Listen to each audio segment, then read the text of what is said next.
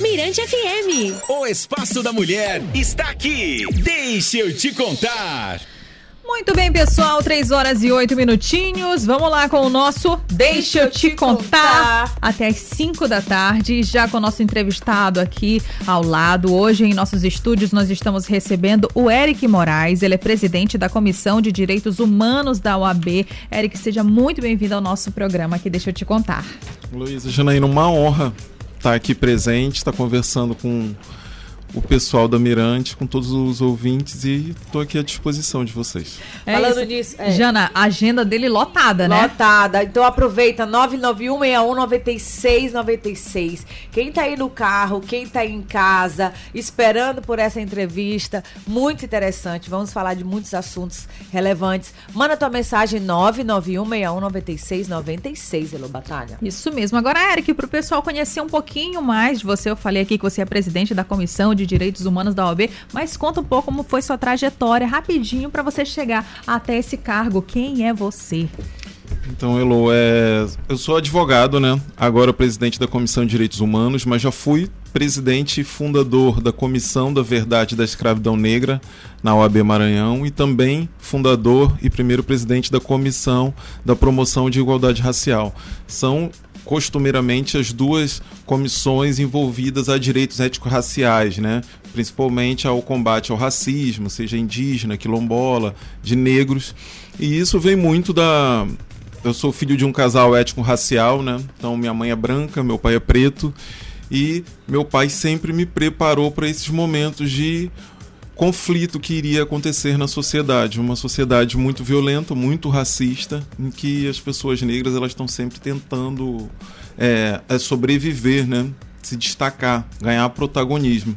Meus pais são advogados, isso lógico, logicamente me levou a, a e, me, né? e me influenciou a, a, minha, a minha profissão, né? Peguei essa profissão do meu pai e a luta por justiça ela não pode ser somente para defender o meu bolso, né? Ou seja, para defender o direito dos meus clientes. Eu entendo que todo advogado a gente tem uma função social e é, a sociedade ela costumeiramente, né? Ela deveria ter advogados à disposição de todos, todas as pessoas. Né? A pessoa deveria encontrar um advogado na rua e requerer seus direitos e o Estado fazer esse pagamento no final. Só que não é isso que acontece. Né? O que acontece é que o Estado ele instituiu há, há séculos atrás as defensorias né, nos estados em que a pessoa procura esse órgão, só que geralmente esse órgão ele não consegue ter capacidade, vazão para atender toda essa sociedade. Então, é, você está fazendo isso de maneira voluntária e daí as pessoas veem a, a, a gente nesses cargos na OAB, né, por vezes não entendem, acham que a gente tem um salário na OAB. Não, não, não, tá? Todo esse trabalho ele é voluntário. E eu sou também é, presidente da Comissão de Igualdade Racial da Associação Brasileira de Criminalistas, vice-presidente da Comissão Nacional da Abracrim e também aqui militante do MNU, que é o Movimento Negro Unificado. E eu estou sempre agora fazendo parte do coletivo Cadê o Circo, que eu vi que também já passou aqui na Mirante, o pessoal já passou para conversar. E em todos esses movimentos que a gente puder estar tá ajudando, estar tá cooperando para que a gente venha ter uma nova sociedade em relação à, à, à, defesa de direitos. Porque defender direitos humanos, basicamente, é você reconhecer que as pessoas têm direitos e eles devem ser respeitados. Eric, você é nascido aqui em São Luís, formou aqui em São Luís? Então, todo mundo talvez entenda ao contrário por causa do meu sotaque, né? Então, eu era para me ter nascido em Brasília, porque meus pais são muito jovens. Minha mãe tinha 19 anos, meu pai tinha 21. Né? Então, é, é, meu pai tinha passado no concurso da Polícia Federal e ele já estava lá junto com a minha mãe em Brasília. Só que na última hora eles ficaram com medo, então minha mãe veio de volta aqui para São Luís, meu pai foi lotado para o Rio, e daí, quando teve a liberação, salvo engano na época, em 81, era sete meses, com sete meses eu fui ao encontro do meu pai. Meu pai não, não tá, foi pro Rio de Janeiro e daí pude seguir minha vida lá até que eu retornei com 15 anos, fiquei aqui até os 22 Aí comecei minha faculdade lá no Rio, mas finalizei aqui e tô aqui desde os 28. Então tem 12 anos que eu tô seguido, seguidamente aqui na nossa cidade. Um currículo extenso, muita história para contar, viu? Já, já deu para perceber. Agora, Eric, você assim, na área do direito, a gente sabe que tem várias vertentes. Aconteceu alguma coisa ou qual foi o momento que lhe deu o estalo? Falou assim, eu vou é, defender a igualdade racial, eu quero isso para minha vida. Pois eu tenho, eu tenho um episódio muito marcante na minha vida, né? É, como eu falei para vocês, né? Meu pai era policial federal, então é, é, era muito difícil a sociedade entender meu pai com 23 anos, num carro muito bom, e a gente era seguidamente parado pela polícia, né? Perdão, o seu pai é negro, sua mãe é branca? É, mas meu pai era um policial federal, né? E, e esse fato de dele ter uma situação que colocava ele geralmente como o único negro, aquele que a gente chama né, de negro de exceção, né? Ali no meio da sociedade, então colocava sempre ele em situações embaraçosas. E eu sempre vi isso desde pequeno que era racismo, né? Ele me explicava que a polícia estava parando ele seguidamente para perguntar né, se aquele carro era dele que aquela situação era uma situação racista. E com oito anos de idade, né, ou com em 92, com 11 anos de idade, vocês são jovens, né, tinha uma rede no Brasil muito famosa chamada Paz Mendonça, ela começou até na Bahia. Um dia a gente acordou no Rio de Janeiro e todos os supermercados eram essa rede de supermercado, Paz Mendonça. E daí eu tive um, mesmo cursando, no, estudando no colégio mais caro em Vila Isabel, eu morava na Tijuca, mas quem mora aí no Rio de Janeiro sabe que se a gente atravessar esse supermercado, a gente sai do outro lado, né? A gente sai em Vila Isabel, na rua Souza Franco. Eu estudava no colégio mais caro da região, que existe até hoje, o Colégio Curso Martins. E na saída desse supermercado eu fui abordado por um segurança. A gente fazia esse caminho de volta com várias outras crianças, então a gente estava sempre no mesmo grupo. Nós éramos cinco, né? E só eu era a criança negra. E nessa saída desse supermercado eu fui abordado pelo segurança, né? Eu tinha comprado realmente uma bala Mentex, não sei se vocês lembram, era uma bala muito famosa.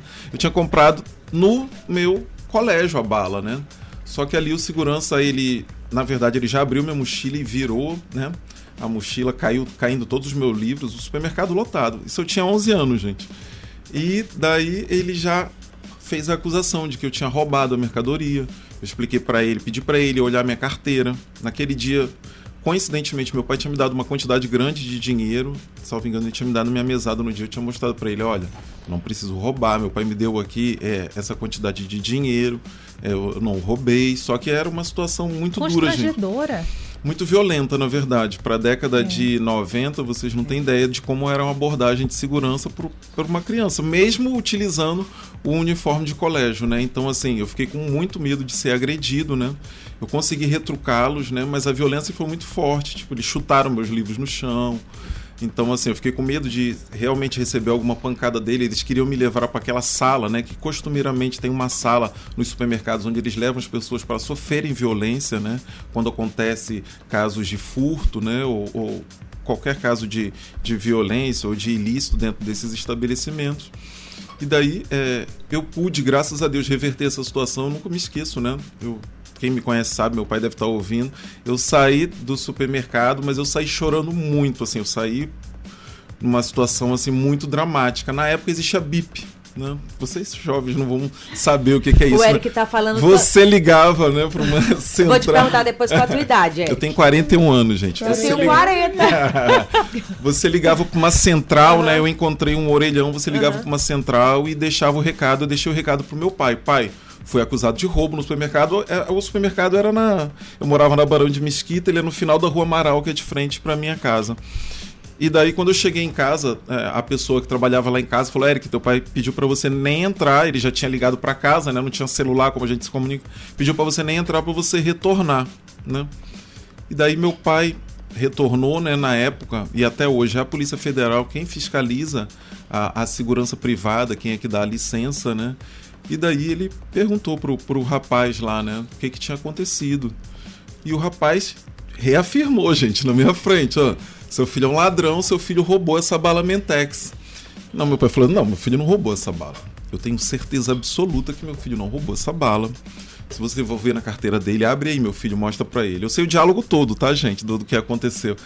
Abra a carteira pra ele, filho, mostra o dinheiro que você tem. Meu filho jamais ia fazer, ia fazer isso, né? Meu pai ainda não tinha se identificado como policial federal.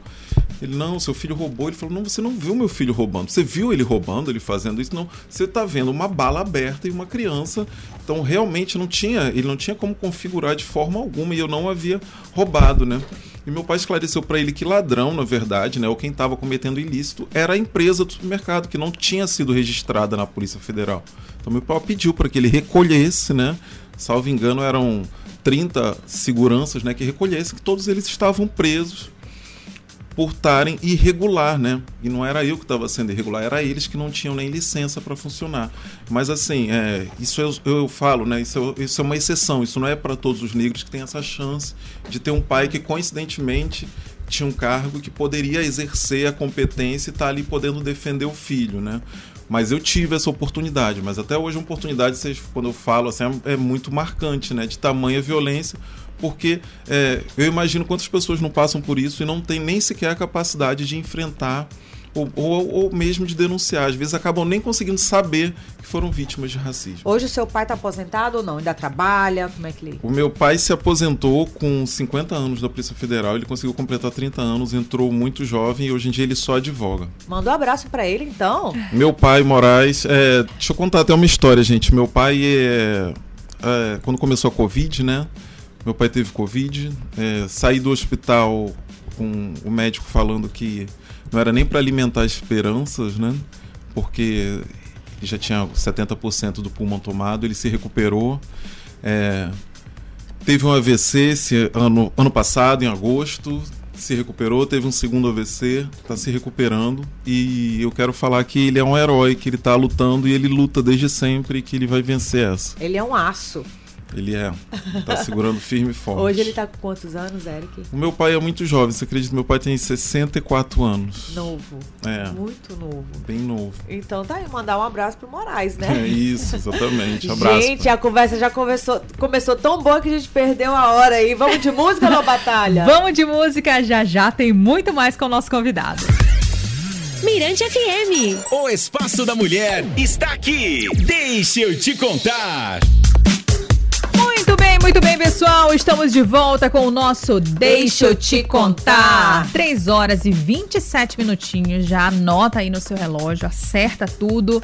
E a gente tá aqui numa entrevista bem legal. A galera pode participar, né, Jana? 991 61 96 96 99161 96 96.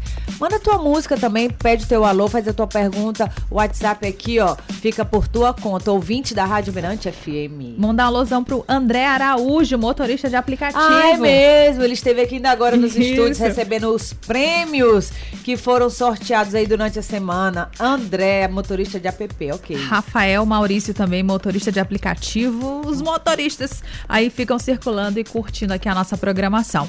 Gente, hoje nós estamos estamos recebendo aqui o Eric Moraes, ele é presidente da Comissão de Direitos Humanos da OAB. Nosso primeiro bloco foi interessantíssimo. Ele contou, né, como ele chegou é, nessa, nesse cargo dele, tudo que levou ele a estudar e a defender a, a igualdade racial. E para deixar bem claro e para também fazer as pessoas entenderem, Eric, explica pra gente qual é a diferença entre a exploração, né, e a escravidão só para realmente sanar essas dúvidas. Certo, Elo. É, a escravidão ela foi um sistema em vigor durante muito tempo aqui no Brasil, quase 400 anos, né? Então esse termo escravidão ele foi abolido e hoje em dia quando a gente fala que acontece algo semelhante, a gente fala que está ali acontecendo uma exploração da mão de obra, né? Da, da pessoa que está trabalhando. Então a gente fala que ela está em situação análoga à escravidão, né? Mas está acontecendo ali essa exploração em que o, os direitos delas, trabalhistas, né? seja de carga horária, seja de sua situação de higiene, todas essas situações elas não estão sendo respeitadas. Daí tem a denúncia para a Polícia Federal, aos órgãos que vão fazer o que a gente chama de resgate desses trabalhadores. Tem aquela exploração velada? Vem trabalhar na minha casa, eu te dou aqui uma roupa, eu compro alguma coisinha para você. Tem isso. Ah, perfeito, Elo. O que, que acontece, Elo? É, na relação de trabalho no Brasil, a gente ainda identifica diversos resquícios da escravidão.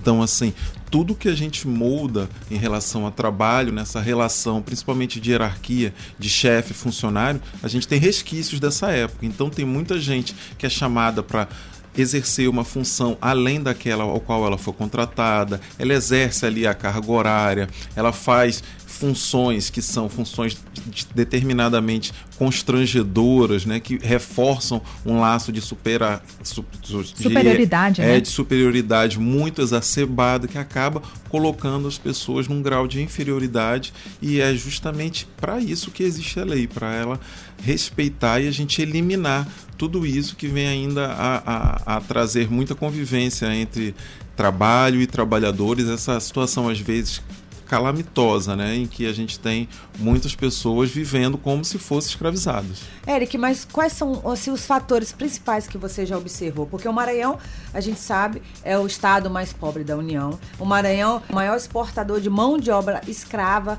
do país. Mas por que, que acontece tanto isso? É, uma coisa está muito ligada à outra, né? Aqui o que a gente identifica é a necessidade, principalmente da pessoa ter a sua subsistência, ou seja, ela conseguir manter sua família, ela conseguir ter um equilíbrio, uma garantia que ela consegue se manter. E ela não conseguindo isso, isso acontece muito nas cidades do interior do estado do Maranhão, onde as pessoas não conseguem emprego, e daí existem né, muitas cidades no Brasil que têm grandes investimentos, e daí elas conseguem vir aqui ao nosso estado e fazer é, a proposta de trabalho a esses trabalhadores que aceitam, acreditando estarem ali vivendo um sonho de vida, né? Que é conseguir se manter, quando na verdade eles, por maioria das vezes, são enganados e ali vêm a, a, a viver como se fossem escravos daquela época mesmo, gente. E daí a Polícia Federal tem que intervir, fazer o resgate e, infelizmente, enquanto o Maranhão não tiver uma política pública de emprego, principalmente para as cidades do interior, onde são notadamente localizadas essas pessoas em grandes grupos, eh, são grandes grupos, né? A gente não fala de pessoas que isoladamente fazem isso, são grupos às vezes de 80, 100 pessoas que saem para procurar esses empregos e tentar manter sua família, mas que infelizmente são vítimas de pessoas que ainda não entenderam que a lei tem que ser cumprida, principalmente a consolidação de leis trabalhistas, que são a, a garantia dos trabalhadores. Só para é, exemplificar, Elo, as cidades maranhenses que mais têm esse, esse êxodo, posso falar isso, né? Pode. Codó, Caxias, Pastos Bons, Santa Luzia e Imperatriz são as que mais têm registros desse tipo de caso no Brasil, né? De...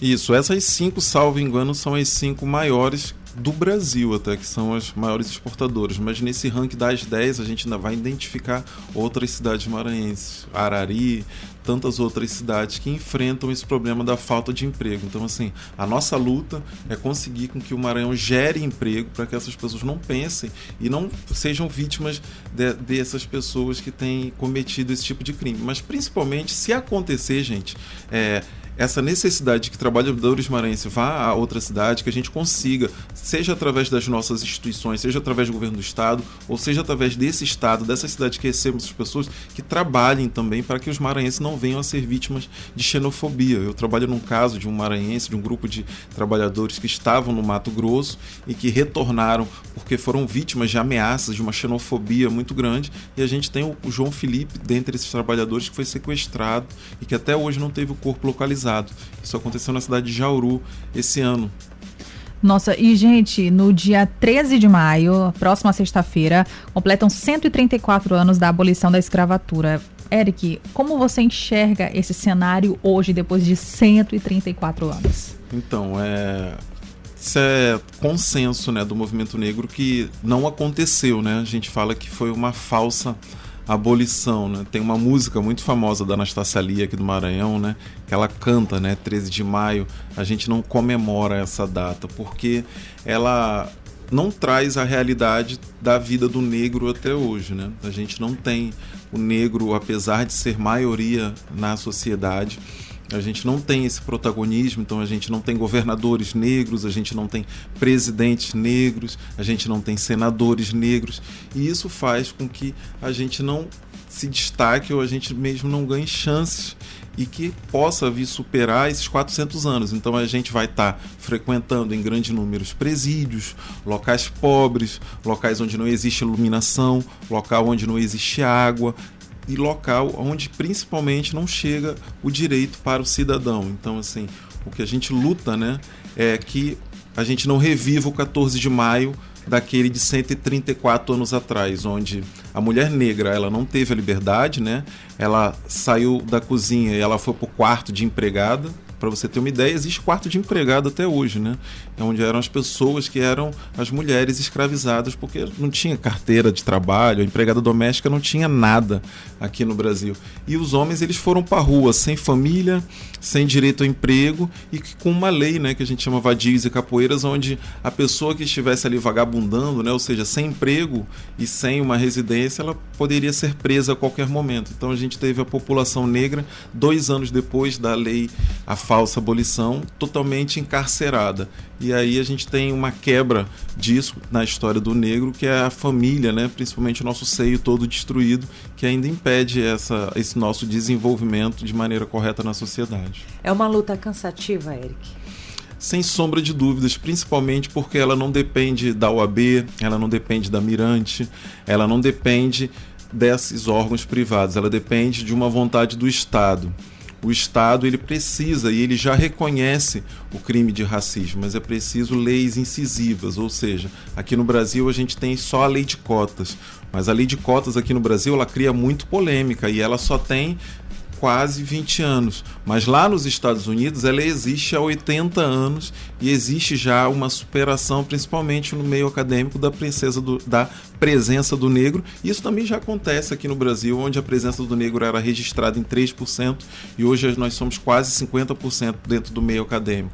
Só que a gente precisa que isso seja muito mais ampliado. Então, assim, a gente quer paridade de gênero, a gente quer cota racial no sistema da OAB, a gente quer isso no Tribunal de Justiça, que a gente quer isso no Ministério Público, a gente quer isso na Defensoria, porque é muito importante a gente ter essa diversidade na nossa sociedade. O que, que é Observatório das Cotas Raciais? Ah, Elo, aqui no Maranhão a gente teve um problema muito grande, principalmente denunciado na época das, da pandemia nas redes sociais, que foi as fraudes nessas cotas direcionadas ao povo negro e aos indígenas. Então, a gente tem um crime que a gente chama de afroconveniência. O que é afroconveniência? A pessoa ela quer se determinar negro somente para ter acesso à cota, né?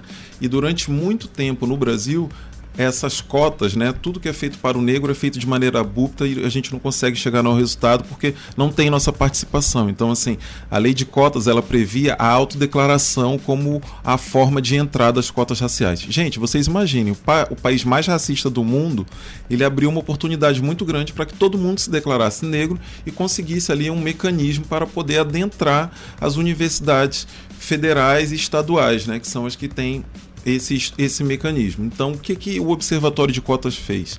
Ele, ao invés das pessoas estarem fazendo como estava acontecendo na época, há dois anos atrás, estavam denunciando na, nas redes sociais, colocando a foto das pessoas, expondo as pessoas àquele tribunal que já é muito difícil da internet. Uhum. Então, a OAB, junto com a Defensoria Pública do Estado, a Defensoria Pública da União, eles eles institucionalizaram, eles norma, normalizaram essa demanda. Então a pessoa ele pode estar acessando o site da OAB, da Defensoria Pública do Estado e da União para fazer a denúncia. Lá vai ter um bannerzinho do, do Observatório de Cotas. Você vai clicar, se cadastrar e vai estar lá informando se você tem uma foto, se você tem uma identificação, ou a mesma informação de que aquela pessoa fraudou né, as cotas raciais e a gente já teve aí mais de 600 pessoas desde a da inauguração do observatório sendo chamadas para fazer essa reclassificação, ou seja, convidadas para serem é, confirmada se elas realmente são pretas, né? Ou, ou, ou, pardas e têm acesso, ou indígenas têm acesso a esse instrumento. Gostei do termo, convidadas. Gostei muito. Convidadas. Estamos de olho. Estamos de olho. Elo Batalha, vamos pro bloco comercial e daqui a pouquinho a gente volta com muito mais. Vamos lá. O bate-papo bom de ouvir. Mirante FM. Deixa eu te contar.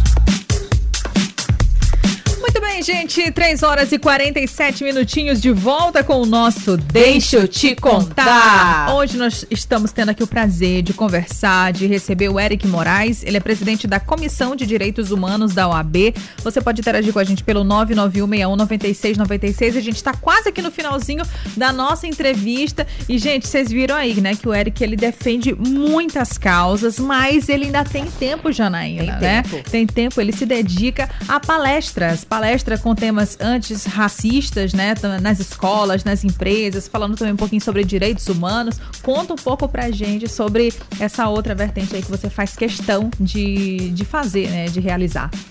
Isso é, é um trabalho muito que me dá muita satisfação, porque é justamente onde a gente consegue geralmente gerenciar crises, sejam crises de envolvimento de casos de racismo, de injúria racial, ou mesmo pedagogicamente, que é quando eu vou nos colégios, principalmente das crianças e adolescentes, e a gente faz isso de maneira voluntária. Então você, você pode estar me procurando, eu vou estar indo na sua empresa, no seu colégio. A gente tem uma palestra muito legal, a gente tem palestra para diversos assuntos, para diversos temas, seja sobre direitos éticos raciais, envolvendo racismo, injúria racial, seja também envolvendo temáticas de direito, mas principalmente os direitos humanos. A minha vontade é sempre que a gente consiga fazer, plantar essa sementinha. Eu falo que a melhor coisa que tem é a gente disseminar, trocar ideias, fazer elas circularem e através disso, nas palestras, a gente consegue motivar. Eu tenho muitos resultados, principalmente com crianças, e motivar, trazer geralmente aquela pessoa que está desanimada, que sofreu alguma violência, a gente consegue fazer esse resgate e trazer ela de volta à vida. Já fiquei curiosa para sabê-lo, Batalha.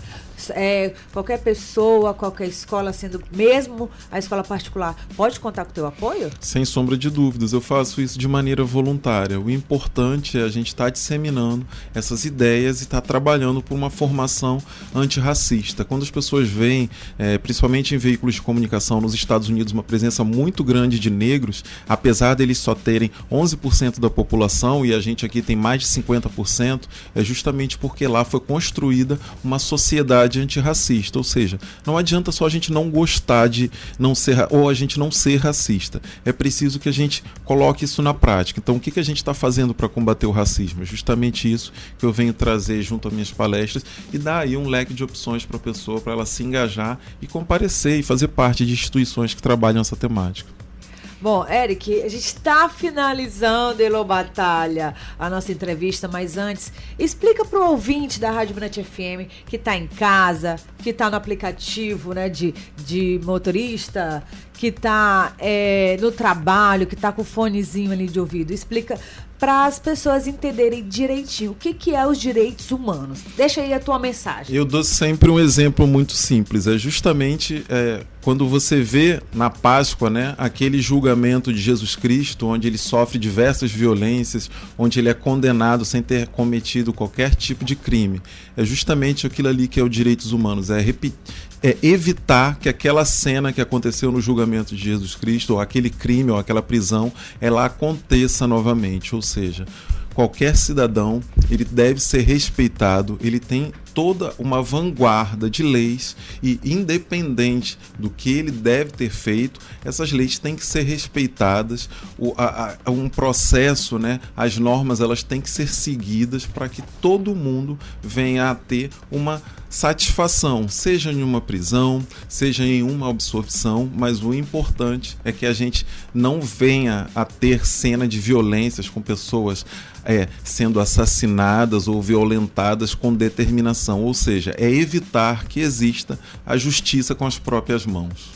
Perfeito. Gente, esse foi o Eric Moraes, presidente da Comissão de Direitos Humanos da OAB no Maranhão, Janaína. Você ficou curioso? Quem, Elo, alguém com certeza está curioso para saber onde é que encontra o Eric. Por Como favor. falar com o Eric, não é isso? Isso mesmo, diz aí pra gente. Gente, eu tô nas redes sociais, Instagram, Facebook, Twitter, é geralmente o mesmo nome, Eric, E-R-I-K, não tem o C, o número 6, Moraes com E. Eric 6 Moraes. Só me procurar que a gente vai estar tá lá batendo um papo. Maravilha, já tô seguindo aqui. e para quem quiser é, te chamar, te convidar para essas palestras na escola também. Pode falar pelo direct, te chama lá. Isso, pode procurar o AB. A gente tem uma sede, a gente tem as redes sociais da OAB, pode estar entrando em contato com as comissões. A OAB não tem só a Comissão de Direitos Humanos, são diversas comissões que a gente pode estar levando para esses locais e também entrando em contato direto nas minhas redes sociais, a gente vai estar solucionando todos esses problemas. Eric, eu e Elô Batalha, a gente agradece muito a sua entrevista esclarecedora e dizer que a gente fica muito feliz de conhecer alguém que defende tão bem essa bandeira, não é isso? Com certeza. Muito obrigada mesmo. Ah, o agradecimento é todo meu, Elô, Janaína. Que honra estar aqui do lado de vocês, principalmente na Mirante, né? A rádio que eu mais escuto, toda a minha família escuta. Minha tia Dadi tá ouvindo a rádio agora, achou, que eu, não, achou que eu não ia mandar um beijo pra ela. Te amo, meu amor, um beijo. Feliz quer, Dia das Mães. Quer mandar mais beijo pra alguém? Toda a minha família, gente, foi Dia das Mães agora. Eu fui o primeiro neto, o primeiro sobrinho da família. Então, assim, todas as minhas tias, Leila, Meire, tia Dadi, é, minha madrinha Neves, as minhas cinco tias cuidaram de mim como se fossem mães, então um beijo especial para elas. Não esquece ninguém. Não, contei aqui problema, na mão, contei, contei. Então é isso, Elô Batalha. Vamos continuar de música? Vamos de música, já já tem muito mais. O bate-papo bom de ouvir. Mirante FM. Deixa eu te contar.